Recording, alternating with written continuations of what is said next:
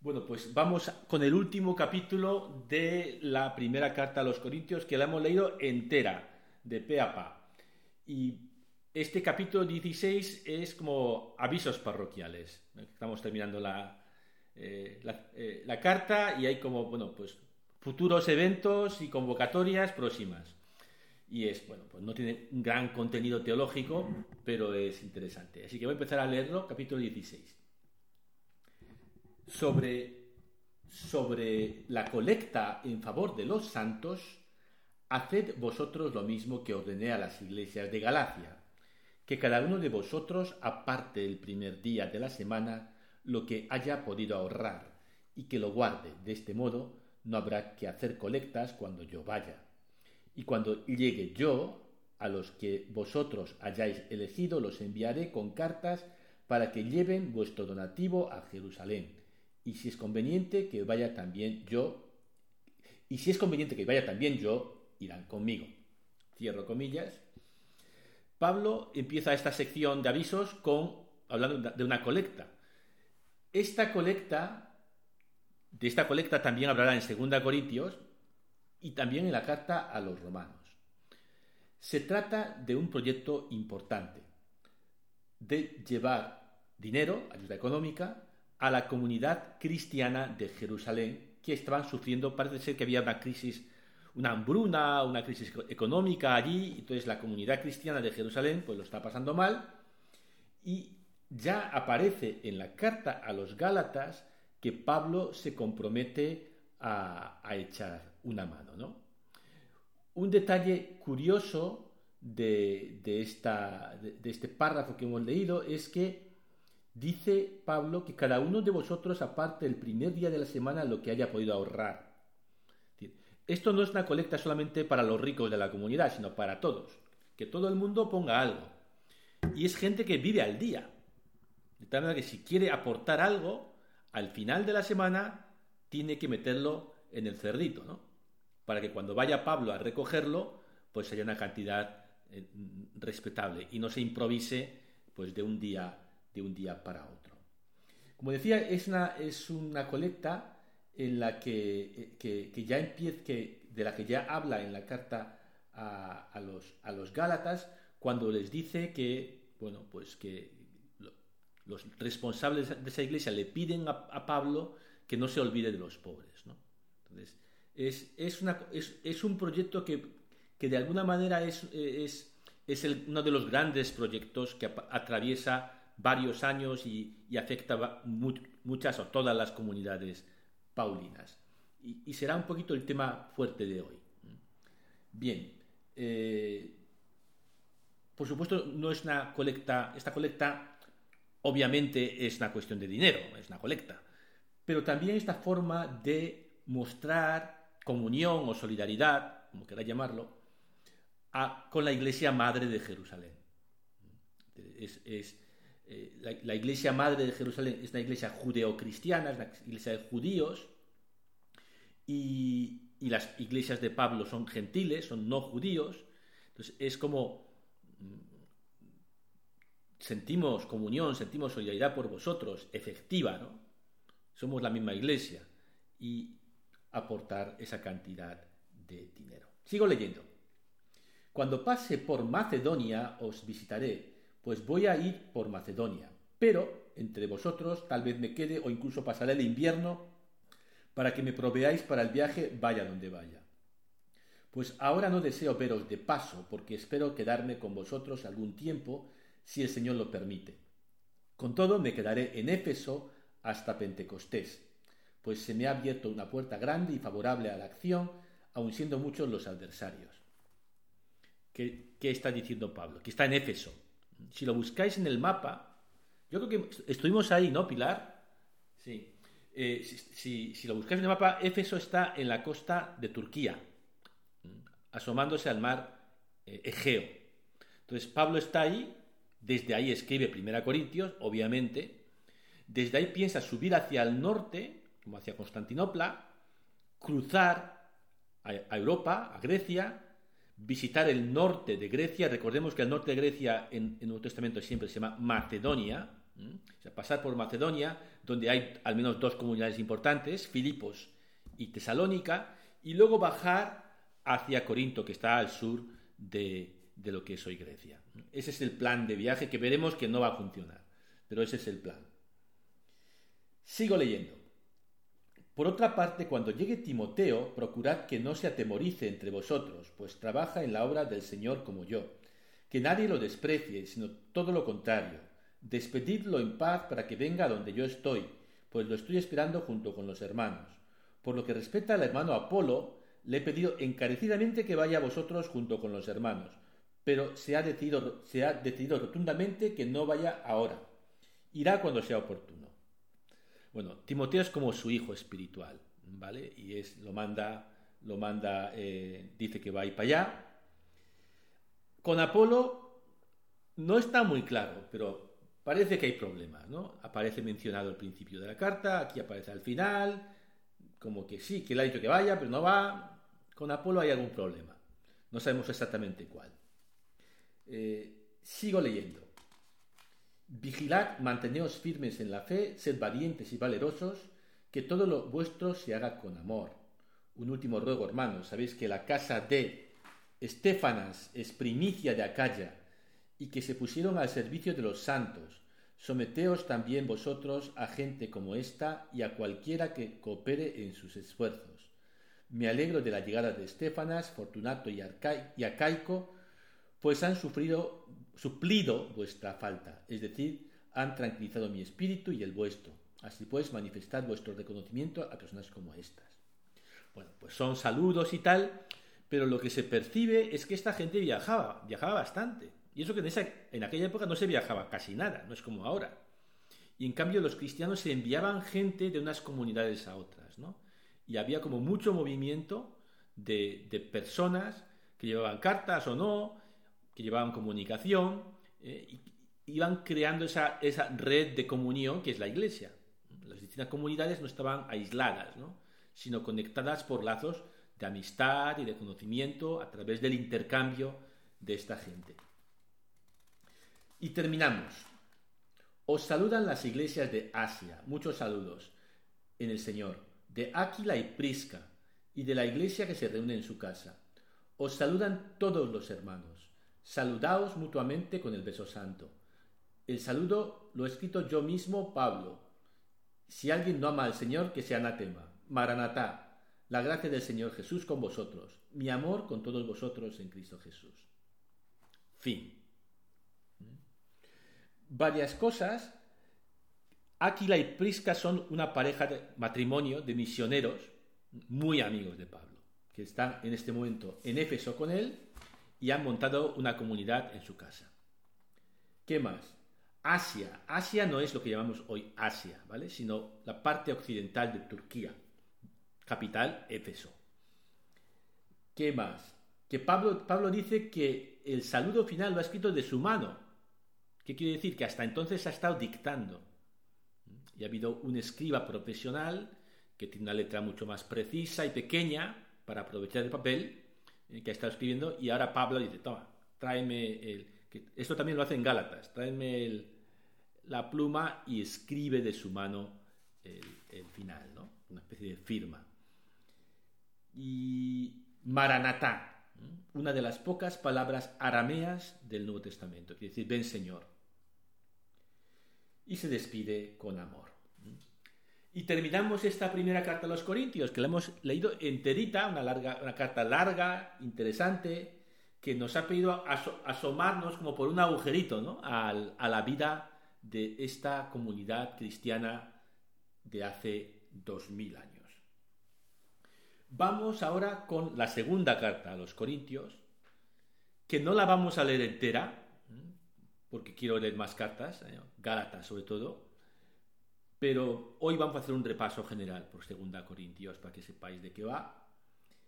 Y, una de las cosas que, nos enteramos leyendo 2 Corintios es que 1 Corintios fue muy mal recibida. Es decir, uno puede pensar, hombre, nos ha escrito San Pablo, la primera carta a los Corintios, esto va a terminar en la Biblia, vamos a hacerle caso. No, Primera Corintios, hay gente en Corinto que dice, este Pablo, ¿quién se cree que es? Y, esto lo, y, lo que sucedió después de Primera Corintios, eh, el follow-up de Primera Corintios, pues lo tenemos en Segunda Corintios. Y, y, vamos a leer, voy a leer los primeros versículos del capítulo segundo, que dan bastante información sobre lo que pasó. Dice Pablo, decidí por mi cuenta no ir a vosotros otra vez causándoos tristeza, pues si os entristezco a vosotros, ¿quién me va a alegrar entonces, cuando el único que puede hacerlo está triste por causa mía? Os escribí precisamente aquello para que, cuando llegara, no me entristecieran aquellos que tenían que alegrarme. De hecho, estoy persuadido de que todos tenéis mi alegría por vuestra, porque os escribí con muchas lágrimas, debido a una gran aflicción y angustia de corazón. Pero no lo hice para entristeceros, sino para mostraros el amor tan especial que tengo por vosotros. Bueno, leyendo este párrafo y el resto de, los primeros dos capítulos de, de, Segunda Corintios, podemos reconstruir qué pasó después de Primera Corintios. ¿Eh?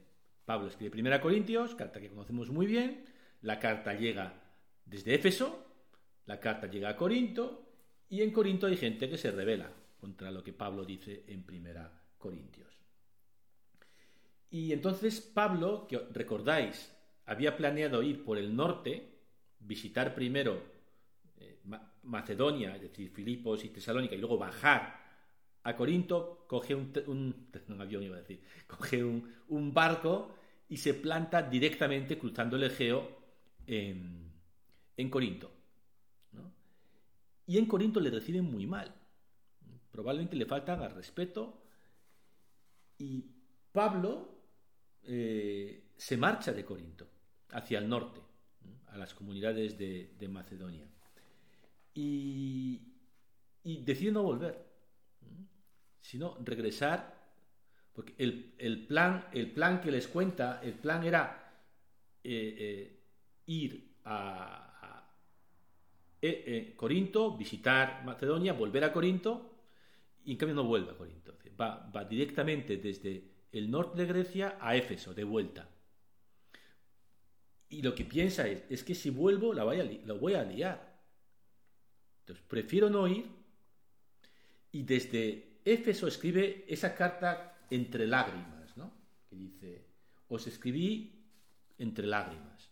Entonces, escribe una carta durísima, bueno, no sabemos, no conocemos el contenido, les escribe una carta desde Éfeso a Corinto y esa segunda carta sí hace un buen efecto. Y los corintios se arrepienten, probablemente se disculpan. Y segunda Corintios es la carta de reconciliación que Pablo escribe después de todo este follón. ¿Vale? O sea, repito, Primera Corintios, mal recibida, Pablo va, se monta el lío, regresa, escribe una carta entre lágrimas, esa carta tiene su efecto, y Segunda Corintios es la carta de reconciliación, eh, preparando un viaje. Esta vez sí. ¿eh? Y, tiene tres secciones la, segunda carta a los, a los Corintios los primeros siete capítulos, que es la carta de reconciliación, los capítulos 8 y 9, que es sobre la colecta de dinero, y los capítulos 10 al 13, que es una polémica contra los así llamados superapóstoles, es una palabra un poquito de, cachondeo o, de, irónica que Pablo utiliza para referirse a sus enemigos. Hay gente expertos que piensan que estas tres secciones en realidad son tres cartas distintas.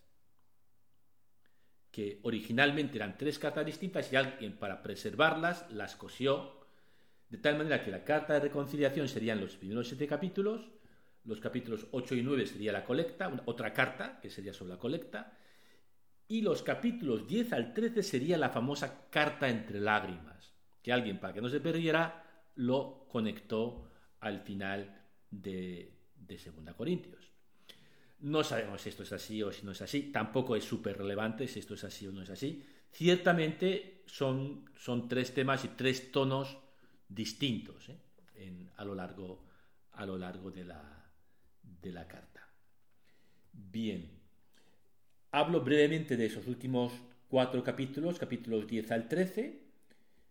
Es una polémica contra los super, los llamo así, superapóstoles. ¿Por qué? ¿Cuál era el problema? Pues que mucha gente en Corinto, que eran gente, gente así, un poquito sofisticada, eh, como la que tengo yo en Philip Boys, pues, pues despreciaban a Pablo, ¿no? Y decían, bueno, de Pablo es pobre, trabaja con sus manos, no es que sea un gran orador, no es súper culto, aunque tonto no era desde luego, y, y probablemente hasta era feo, ¿eh? Pablo. No feo de, que de, que nació feo, sino de que habían, le habían sacudido mucho. Pues probablemente tenía marcas en la cara o en el cuerpo de, pues, de las palizas o de las torturas a las que había sido sometido, es decir, estaba un poquito desfigurado. El, el otro o los otros y, Pablo nunca dice que, es Apolo, pero muy probablemente puede ser Apolo, eran guapos, listos, supercultos, ricos, y cobraban a los corintios por su trabajo. O sea, si querías escuchar una buena homilía, pues había que pagar, había que pagar aquí al superapóstol. Y Pablo un poco se ríe de ellos, de los superapóstoles, ¿no? Es que os, esos superapóstoles que os, que os gustan tanto, yo predico la cruz de Cristo. Y es como, es como, es uno de los textos más profundos del Nuevo Testamento sobre la fecundidad de la cruz. Pablo dice, no, lo mío no es ni la gran elocuencia, ni el prestigio social, ni, ni cultural, sino anunciar la cruz de Cristo y sin los medios poderosos o prestigiosos. Muy bonito esta carta que os la recomiendo que leáis en el tiempo que queda vamos a, comentar tres secciones. ¿eh? 1, 7, carta de reconciliación, muy amable, muy bonito. Capítulos 8 y 9, la colecta. Capítulos 10 y 13, polémica contra los superapóstoles, que algunos piensan son tres cartas originalmente distintas. Vamos con la colecta capítulos 8 y 9. Eh, la próxima carta que vamos a leer va a ser Gálatas que es una carta fascinante. Podemos decir que lo interesante empieza ahora con Gálatas. ¿eh? Gálatas es difícil, profundo, em, ya veréis. Bueno, en Gálatas Pablo habla de que estuvo en Jerusalén y que los líderes de la iglesia de Jerusalén, Pedro, Santiago y Santiago, le habían pedido, lo único que le habían pedido era no os olvidéis de los pobres. Y no de cualquier pobre, sino de la comunidad de Jerusalén que lo estaba pasando mal. Entonces, Pablo, leo ese trozo de Gálatas. Santiago, Cefas y Juan, considerados como columnas, nos dieron la mano en señal de comunión a Bernabé y a mí, de modo que nosotros nos dirigiéramos a los gentiles y ellos a los circuncisos. Solo nos pidieron que nos acordáramos de los pobres, lo cual he procurado cumplir. Es decir, el acuerdo en Jerusalén es, bueno, vosotros os vais a predicar el evangelio entre los judíos, yo voy a ir a los no judíos, a los gentiles. Se dan la mano, no hay ningún problema, vamos a hacerlo así. Solo te pido, dice San Pedro ¿no? y Santiago y Juan, solo te pido, Pablo, que no te olvides de los pobres. Entonces, es una colecta que no solamente es dinero, obviamente es dinero y es alivio del sufrimiento causado por la pobreza, pero también es un signo de, de comunión entre las iglesias no judías y la iglesia madre judía. Es como un gesto de solidaridad. Otra palabra para decir solidaridad es comunión. Es un gesto de comunión efectiva y además simbólica, las dos cosas. Bien, eh, ya hemos mencionado que al final de 1 Corintios Pablo menciona esta colecta, les anima a ser generosos, pero parece ser que con todo el follón, pues la colecta no iba muy bien en Corinto. Y en estos capítulos, en esta segunda carta, pues Pablo les pone un poco las pilas. Voy a empezar a leer. Os informamos, hermanos, de la gracia que Dios ha concedido a las iglesias de Macedonia. En las pruebas y tribulaciones ha crecido su alegría y su pobreza extrema se ha desbordado en tesoros de generosidad. puesto que según sus posibilidades, o lo aseguro, e incluso por encima de sus posibilidades, con toda espontaneidad, nos pedían insistentemente la gracia de poder participar en la colecta en favor de los santos. Y superando nuestras expectativas, se entregaron a sí mismos, primero al Señor y además a nosotros, conforme a la voluntad de Dios. Les está diciendo a los corintios, los del norte, que son pobres, se han pasado tres pueblos con esto de la colecta. Obviamente no es solamente información, sino y vosotros que tenéis dinero, ¿qué hacéis, tíos? Sigo leyendo. En vista de eso, le pedimos a Tito que concluyera esta obra de caridad entre vosotros, ya que había sido él quien la había comenzado. Y lo mismo que sobresalís en todo, en fe, en la palabra, en el conocimiento, en el empeño y en el amor que os hemos comunicado, sobresalid también en esta obra de caridad. No os lo digo como un mandato, sino que deseo comprobar mediante el interés por los demás la sinceridad de vuestro amor. Pues conocéis la gracia de nuestro Señor Jesucristo, el cual siendo rico se hizo pobre por vosotros, para enriqueceros con su pobreza. ¿Qué viene a decir? vosotros tenéis todos los carismas, don de lenguas, tenéis, sois súper sofisticados, tenéis gnosis, tenéis conocimiento, a ver si ahora demostráis todo eso que sois de forma concreta, ¿no? Sigue. Bueno, y eh, les dice, eh, les, y después de decir estas cosas, así puede poner, de, de decir, de empujar, ¿no? Luego hace una motivación como muy razonable. Lo leo. Pues no se trata de aliviar a otros pasando vosotros estrecheces, se trata de igualar. En este momento vuestra abundancia remedia su carencia, para que la abundancia de ellos remedie vuestra carencia, así habrá igualdad. Como está escrito, al que recogía mucho no le sobraba y al que recogía poco no le faltaba. Es decir, no les pide entregad vuestro cuerpo a las llamas o vended vuestros bienes y dadlo todo, sino, oye, de lo que tenéis buenamente para igualar en la, diferencia con los que menos tienen. Tito es el ayudante de Pablo que está llevando a cabo eh, la colecta y también la carta. Y es el encargado de, de, de realizar la colecta. Y Pablo, lo va a decir a continuación, no quiere meter la mano directamente en el dinero. Porque cuando hay dinero, mejor que haya transparencia. Y por eso prefiere que lo gestione Tito en vez de gestionarlo él, para evitar cualquier duda sobre su, su honestidad. ¿no? Lo leo.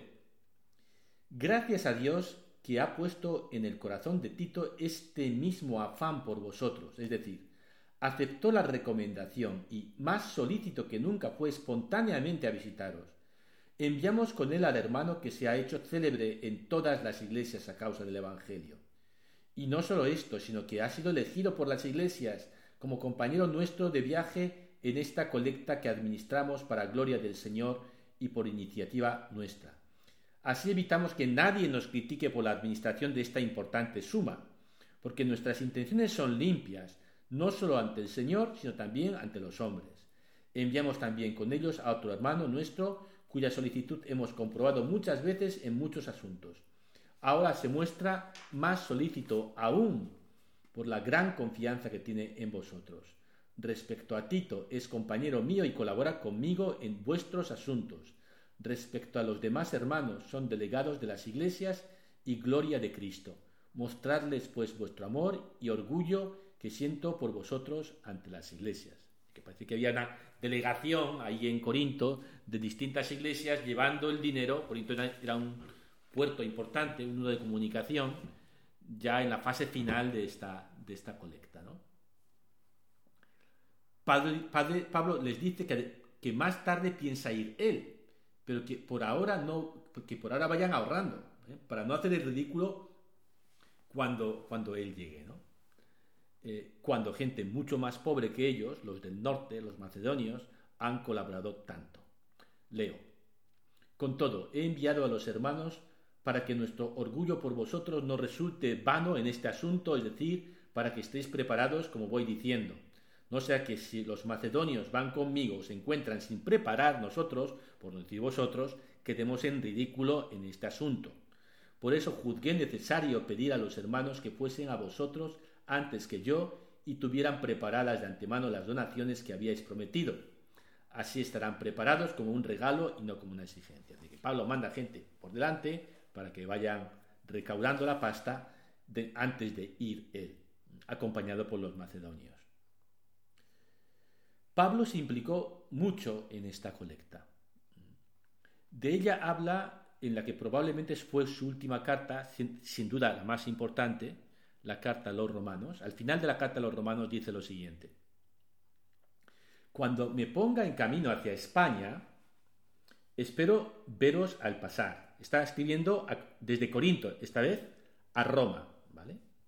Espero veros al pasar y después de haber disfrutado un poco de vuestra compañía, que vosotros me encaminéis hacia allá, hacia España. Pero ahora voy a Jerusalén para el servicio de los santos, pues Macedonia y Acaya, Grecia Norte y Grecia Sur, tuvieron a bien hacer una colecta para los pobres que hay entre los santos de Jerusalén. Tuvieron el gusto y además estaban obligados a ello, pues si los gentiles han compartido los bienes espirituales de los santos, ellos por su parte deben prestarles ayuda en lo material. Así pues, cuando haya concluido este asunto, sellándolo con la entrega del fruto de la colecta, pasaré entre vosotros de camino hacia España. Pablo está diciendo en esta carta, mira, esto de la colecta ha sido lo más importante que he hecho últimamente, es mi gran proyecto, cuando vaya y lo entregue en Jerusalén, cierro ese capítulo de mi vida y mi siguiente proyecto es España. ¿Qué pasó? Que Pablo fue a Jerusalén, pero ahí fue hecho prisionero. Y eso lo cuenta Hechos de los Apóstoles y va desde Jerusalén a Roma, pero no como había planeado, sino bajo custodia, bajo arresto. Y, bueno, pues podemos decir que, la colecta le costó la vida, que fue eh, eh, una obra en la que él se implicó hasta el fondo. ¿no? Es, no era solo dinero, era dinero, ¿eh? porque el cristianismo primitivo entre otras cosas, es un experimento económico. Es, nadie hasta entonces había hecho algo así. Compartir a nivel internacional con gente que no conocías por la común fe, por, la común creencia. ¿no? Esto no había pasado nunca en la historia. Entonces, esta solidaridad internacional que Pablo inaugura con esta colecta eh, es importante porque hace concreto pues, muchas de las cosas que ha dicho, sobre todo el amor cristiano, ¿no? que es un amor sin fronteras. Bueno, pues vamos a terminar con lanzando las dos preguntas que lanzamos siempre, o tres preguntas esta vez. Primera pregunta, ¿cómo vives la relación con el dinero? ¿Cómo es la dimensión económica de tu fe? y más en concreto, cómo compartes tus bienes. Como pregunta para la, reunión. ¿Cómo vives la relación con el dinero y en concreto cómo, cómo compartes tus bienes? ¿no?